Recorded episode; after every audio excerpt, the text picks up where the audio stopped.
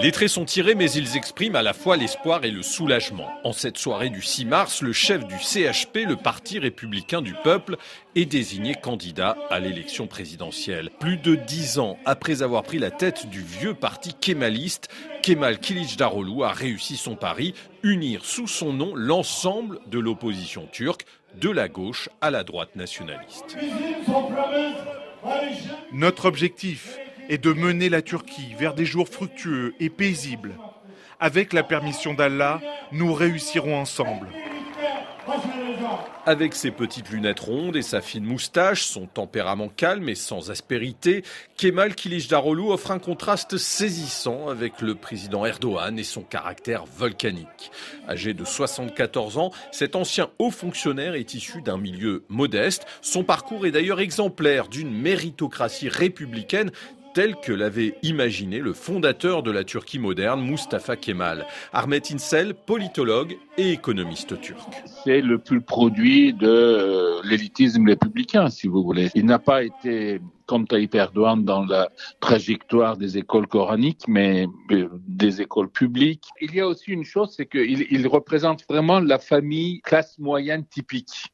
Sa femme a travaillé, ses enfants euh, ont été à l'université. Proche de lui, il n'y a personne qui est dans les affaires euh, de construction ou de marché public. Euh, et ça, c'est quelque chose qui est un atout qui peut le servir beaucoup pour rallier les principales forces de l'opposition turque, Kemal Kilicdaroglu s'est positionné comme l'antithèse parfaite du président Erdogan. Avec son programme, il veut rétablir les fondements de l'état de droit, mais aussi avec son style empreint de respect et de dialogue. Didier Billion, directeur adjoint de l'Institut de relations internationales et stratégiques. Depuis déjà fort longtemps, M. Kilicdaroglu avait euh, utilisé un slogan, euh, un mot d'ordre qui ne nous est pas tout à fait étranger, nous Français, puisqu'il parlait de la force tranquille.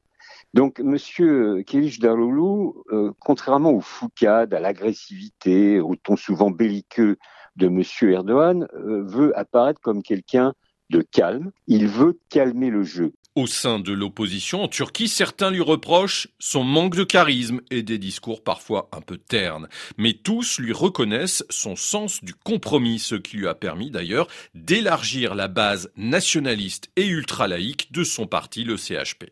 Par exemple, euh, sur la question du port du voile euh, eh bien, euh, M.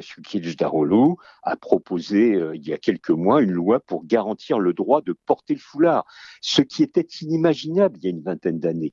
Donc, il a réussi à faire évoluer la ligne de ce parti, ce qui d'ailleurs a permis de parvenir à ce programme commun et à cette candidature commune. Autre atout pour Kemal Kilicdaroglu, la décision du parti pro-kurde HDP de ne pas présenter de candidat lors de la présidentielle. L'électorat kurde, qui pèse près de 15% des voix, pourrait jouer un rôle crucial lors du scrutin du 14 mai et peser lourdement en faveur du candidat de l'opposition.